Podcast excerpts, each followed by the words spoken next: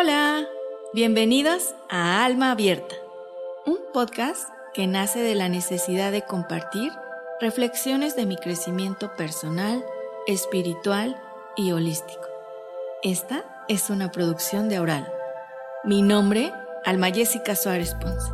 Quiero invitarte a mi viaje de vida, donde te muestro algunas herramientas, experiencias y rituales que me conectan con mi alma y me ayudan a mirar la vida más ligera, abundante y mágica. Espero que pueda inspirarte a iniciar o acrecentar tu caminar y que juntos conectemos y recordemos nuestra verdadera esencia.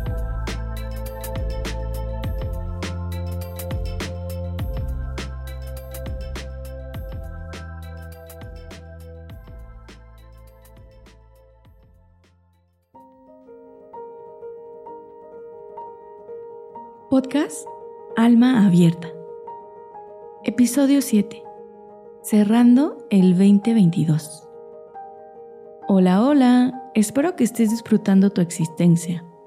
Ya estamos a dos de finalizar el año 2022, que venía cargado con una energía femenina de un movimiento cíclico que nos traía en un ir y venir, unas subidas y unas bajadas. Este año fue de elemento agua de las emociones y por eso se ha sentido muy álgido. Nos invitaba a fluir en lo incierto. ¿Qué tanto te costó? ¿Qué tanto te sientes sostenido? ¿Qué tanto peleas con el deber de la vida? ¿Qué tanto quieres controlar lo incontrolable? ¿Cómo viviste las experiencias este año? Porque yo sí creo que hay un plan del alma con propósitos muy específicos, pero con tantos caminos, y ya sé que unos podrían parecer muy duros o amargos, y hasta oscuros. Pero aún ahí, o mejor dicho, más ahí podemos encontrar la luz, el crecimiento y las bendiciones. Y ya sé que es muy difícil de ver, más cuando te está revolcando la ola. Para eso tienes que salir, estar en la playa, viendo desde otro lugar el suceso. Y eso te da para poder trabajar con todo eso y sobre todo con la negación de lo que acabas de vivir. Por eso se llama trabajo, porque hay que echarle conciencia y ver qué acaba de pasar ¿Para qué viviste eso? ¿Qué te tenía que enseñar? Somos naturaleza. Y como ella tenemos ciclos, unos que van de la mano de las estaciones y otros de los astros. Porque al estar vivos y formar parte de todo esto, también estamos influenciados por el universo, las energías y vete tú a saber cuántos planos más que no sabemos o que no recordamos. Un año lunático, es decir, con muchas lunas muy potentes y poderosas. Un año emocional, donde las relaciones se iban a ver súper intensas. Tengo dos sensaciones muy contradictorias, donde parece que el año pasó así, de volada, como que cerré los ojos y de pronto ya estábamos en diciembre. Pero al mismo tiempo hubo sucesos tan profundos y dolorosos y de mucha emocionalidad, desde el día uno, y representaron cambios radicales por eso es que quiero invitarlos a hacer un alto, un corte de caja para reconocer y reconocernos por todo lo que trabajamos a diferentes planos, la dedicación que tuvimos para ir más a donde queremos estar, para ver dónde estaba nuestra energía, a qué se la dedicamos. Y aunque no salió como lo planeamos o como queríamos, tenemos la oportunidad de hacerlo distinto. Dale tiempo a reflexionar, para integrar lo que queremos en nuestra vida, en esta tierra, lo que pese poderlo soltar y dar paso a un nuevo momento, a trabajar con quien somos ahora, en lo que nos hemos convertido y cómo potencializar todo esto para nuestro nuevo capítulo. Y como esto se trata de compartir, ahí les va mi recuento de vida del 2022, con la finalidad que ustedes se reconozcan, se cuestionen, ¿dónde estaban? ¿Qué estaban haciendo? y sintiendo. ¿Qué pueden compartir? Yo les comparto esto. El año inició fuerte, con una gratitud que no se las puedo describir. Es más, en este momento la tripa se me revuelve al recordar. Nos habíamos ido de viaje con mi familia, mi hermana y mi papá, y unos amigos, con los cuales conocimos Pinal de Amoles, un lugar espectacular. Veníamos de compartir una cena de Año Nuevo en familia con algunos primos y sobrinos por parte de mi papá. Y de pronto nos sucede un choque en un lugar recóndito, sin señal. En esa camioneta íbamos mi esposo, mi hijo y mi hermana. Se nos estampa de frente esta persona que no sabemos si iba tomada, dormida o qué. Y se da la fuga y nos deja la deriva. Y lo cierto es que fuimos afortunados, porque realmente ninguno presentó una lesión grave. Pero emocionalmente para mí sí fue muy duro, porque me representó y me recordó la muerte. Y en ese momento pensé que si el impacto hubiera sido más fuerte porque la persona venía más rápido, pues probablemente alguno de nosotros hubiera muerto, si no es que todos. Lloré mucho, mucho de agradecimiento. Lloré porque también me di cuenta que Nico pudo expresar sus sentimientos con mucha claridad. Porque yo me di el permiso de decir sí tengo miedo, estoy asustada y dejé salir la emoción. No saben lo increíble que fue que una vez que Nico logró tranquilizarse, mi hijo de tan solo cinco años me dijo, mamá, tranquila, y me limpiara las lágrimas. Y no solo eso, sino comenzara a cantar un mantra. Y yo lloraba, yo lloraba de, pensar que seguíamos ahí, que estábamos todos y que aunque hubiera moritore, seguíamos respirando y estábamos juntos en este plano. Y después fue ver cómo hay personas que sin conocerte o conociéndote muy poco te tienden la mano, dan de su tiempo, de su energía y de sus recursos y su amor para ayudarte. Qué bonito es cuando recordamos que somos uno. Ya para el 6 de enero, de regreso en la Ciudad de México, Nico deja la bici entrenadora y empieza a andar en bici en solo dos vueltas. Le quintó las llantitas y empezó a andar él solito. Yo, como mamá, en modo pavo real. Aún seguíamos en clases en línea, pero la verdad es que ya estaba más tranquilo, ya nos habíamos acoplado. Y entonces se me ocurre entrar, con mi hermana a un reto detox. Mm, fue como un regalo de reyes para mí. Era una combinación de alimentación y de rutinas funcionales. Pero lo que nunca me imaginé era que yo iba a ganar ese reto, tanto por mis publicaciones como por mi pérdida de medidas. Lloré, lloré como loca porque no lo creía. Y lo más bonito, pues fue mi regalo, porque me llevaron a una masajista hasta mi domicilio. Y yo, wow, encantada. A la par de eso, Hice un ritual de círculo de mujeres y ahí conocí a Cami Planet, mi astróloga favorita. Hice mi curso de la luna natal con otra hermosa colombiana, Vane Hatter, que es de las herramientas que más alimenta mi energía femenina y de hecho me encanta. Me encanta preguntarles a todos su fecha de nacimiento para poder sacar su carta natal y poderles describir cuál es su luna.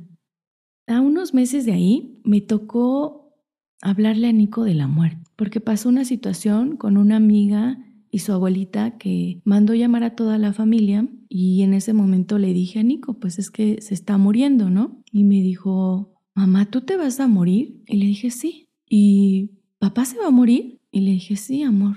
Y en ese momento como que hizo una reflexión y me dijo, ¿yo me voy a morir? Y le dije que sí. Y me dijo, ¿cuándo? Dije, no lo sé. No sé cómo, cuándo, ni dónde, pero sí un día efectivamente vamos a morir. Y aunque en ese momento dudé un poco de haberle hablado así tan claro, creo que fue lo mejor. También este año me tocó reconectar de pronto con un amigo que no veía desde hace 12 años con el que había colaborado.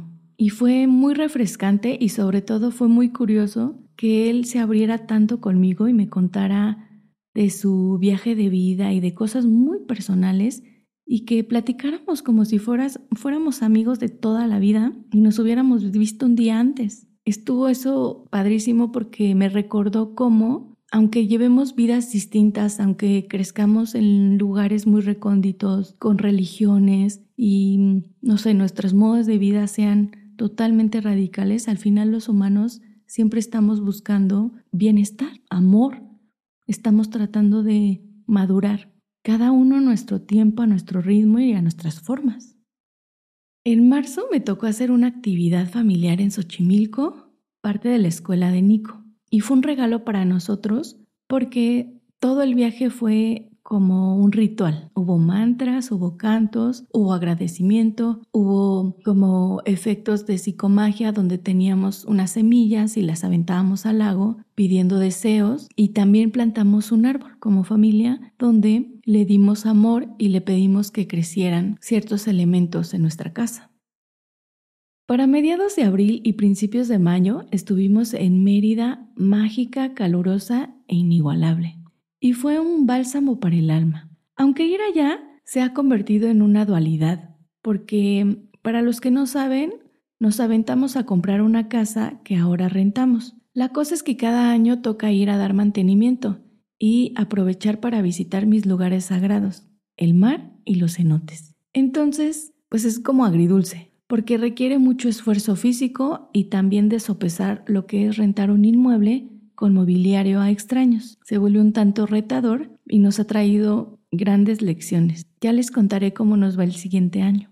También me di cuenta cómo esa casa representaba tantas cosas y cómo me había pesado en muchos sentidos adquirir esa carga financiera. Muchas veces me cuestioné si valía la pena, porque sentía que era un lastre de nuestra economía tan fluctuante. Pero este año logré hacer las paces con ella y al estar pintando sus paredes y redecorando los espacios, le di amor. Le di amor y pedí que los que llegaran a vivir ese espacio le tomaran cariño y lo cuidaran. Hace poco me di cuenta cómo sin saber hice mi ritual de limpieza, porque escuché un podcast de mi querida María Restrepo en el que nos habla de la importancia de hacer rituales de limpieza pero no solo física, estética, sino energética. Y se me hizo curioso cómo muchas de estas cosas que ella menciona casi las hice instintivamente. Ustedes pueden escuchar su podcast, lo voy a dejar en, en la descripción. Yo no sé tú, pero yo este año he llorado mucho. Para mí es una manifestación de todo eso que se tiene que limpiar. Hice largas caminatas, busqué muchos lugares con árboles, para llorar a solas, tirada en la tierra, viendo el cielo y la copa de los árboles, desde otra perspectiva, y entregándome, confiando en que estaba sostenida y acompañada. Y aunque creo férreamente en esto, hay momentos donde pido señales para no sentirme tan perdida y para reafirmar que voy por el camino correcto. Más que por el camino correcto, que estoy haciendo lo que planeó mi alma. En mayo me hice otro regalo me di la oportunidad de tomar clases de natación y fue súper catártico. Aún ahí lloraba, pero era de gusto, de añoranza y nostalgia, porque iba al complejo olímpico del 68 que se encuentra en la Ciudad de México.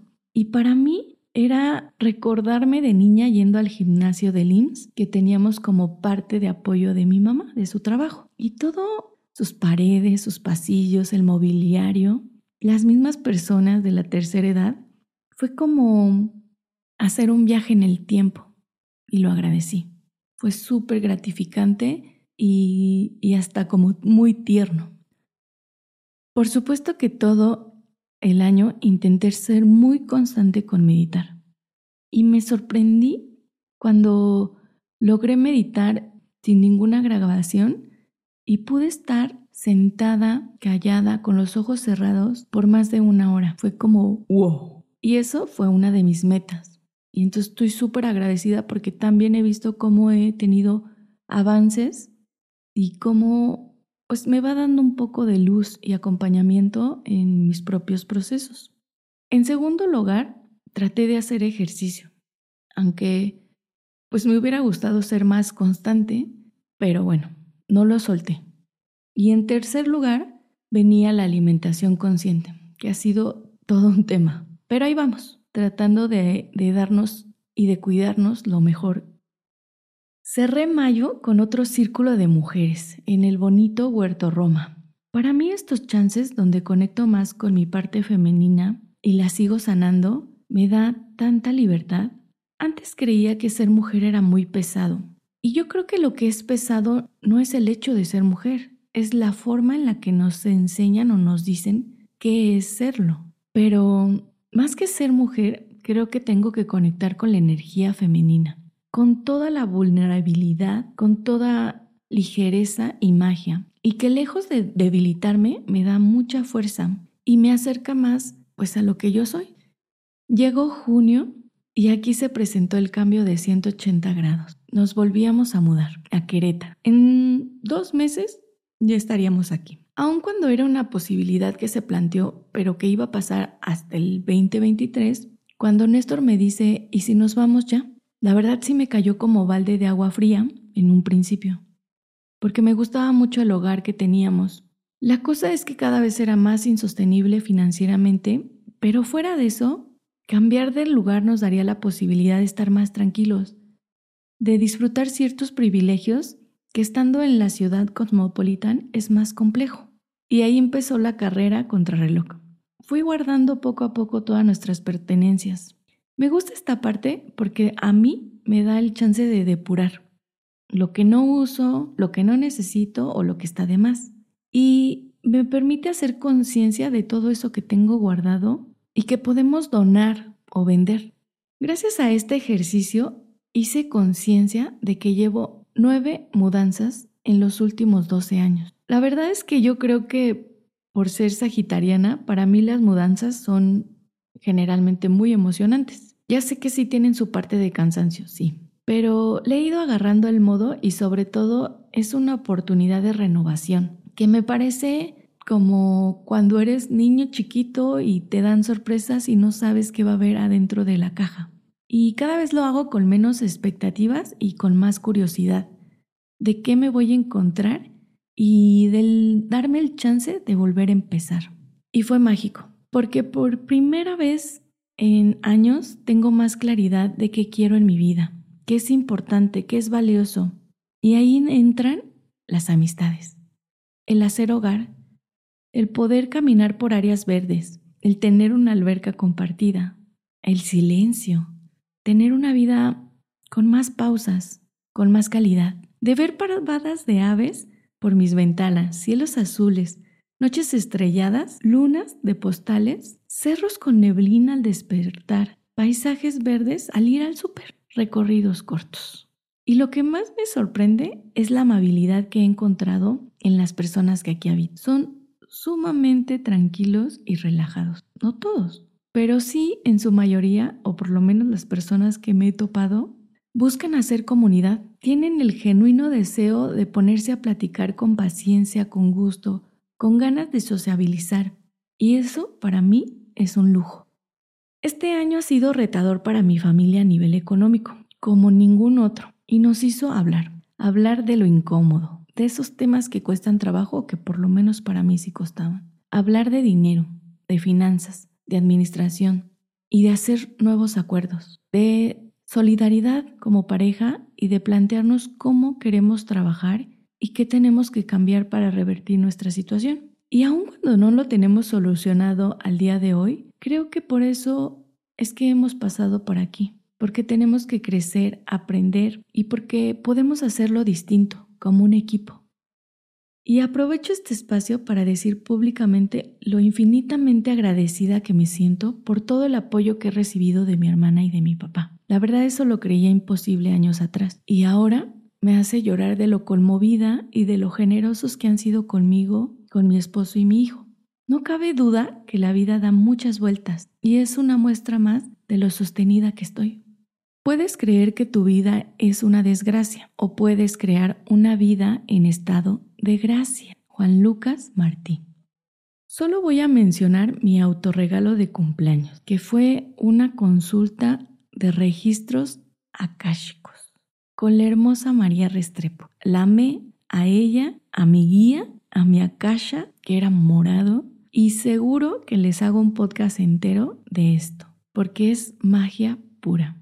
Y pues nada, que terminó el año cerrando con nuevos amigos, nuevo hogar, nuevas dinámicas, muchas ilusiones y cerrando mis 30 para abrir la puerta a la década de los 40. Y aunque me pueden atormentar ideas de cómo debería verme o estar a estas alturas, la mayoría de las veces estoy en paz, porque esas ideas no son mías, y que aunque hay cosas que no están donde yo las quiero, también tengo claro que las voy a lograr. Y hoy tengo más anhelos y sueños de hacer, de aprender, que años atrás, donde me sentía muy confundida. Entro a esta edad sintiéndome renovada, con presencia, sí, de la edad en mi cuerpo físico.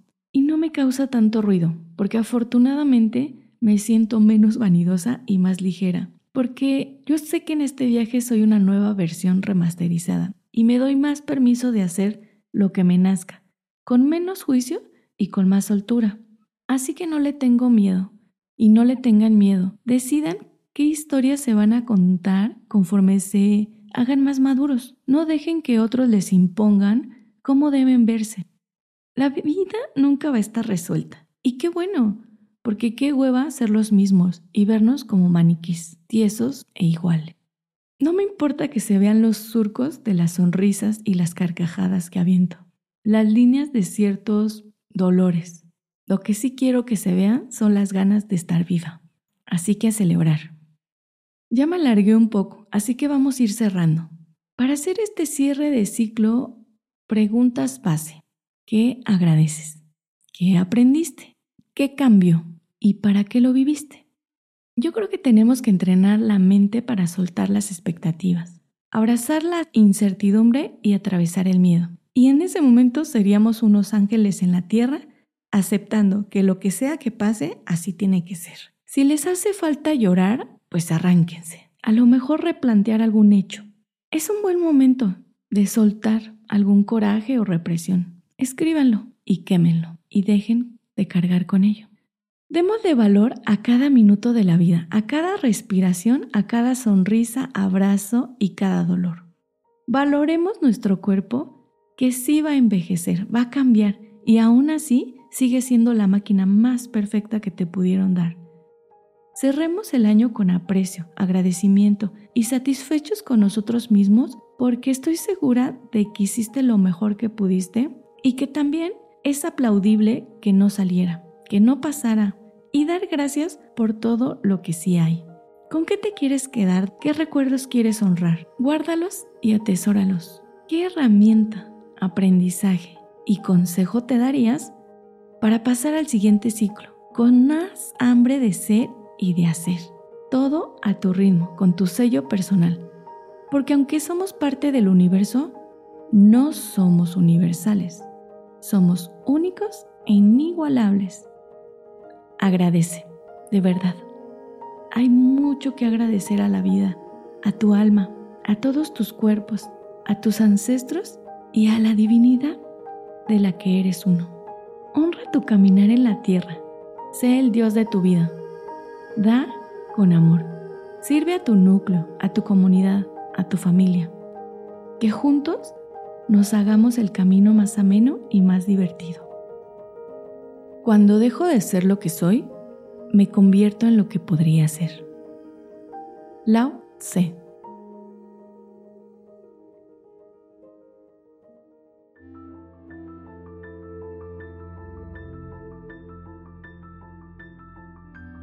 Esta es una producción de Aural.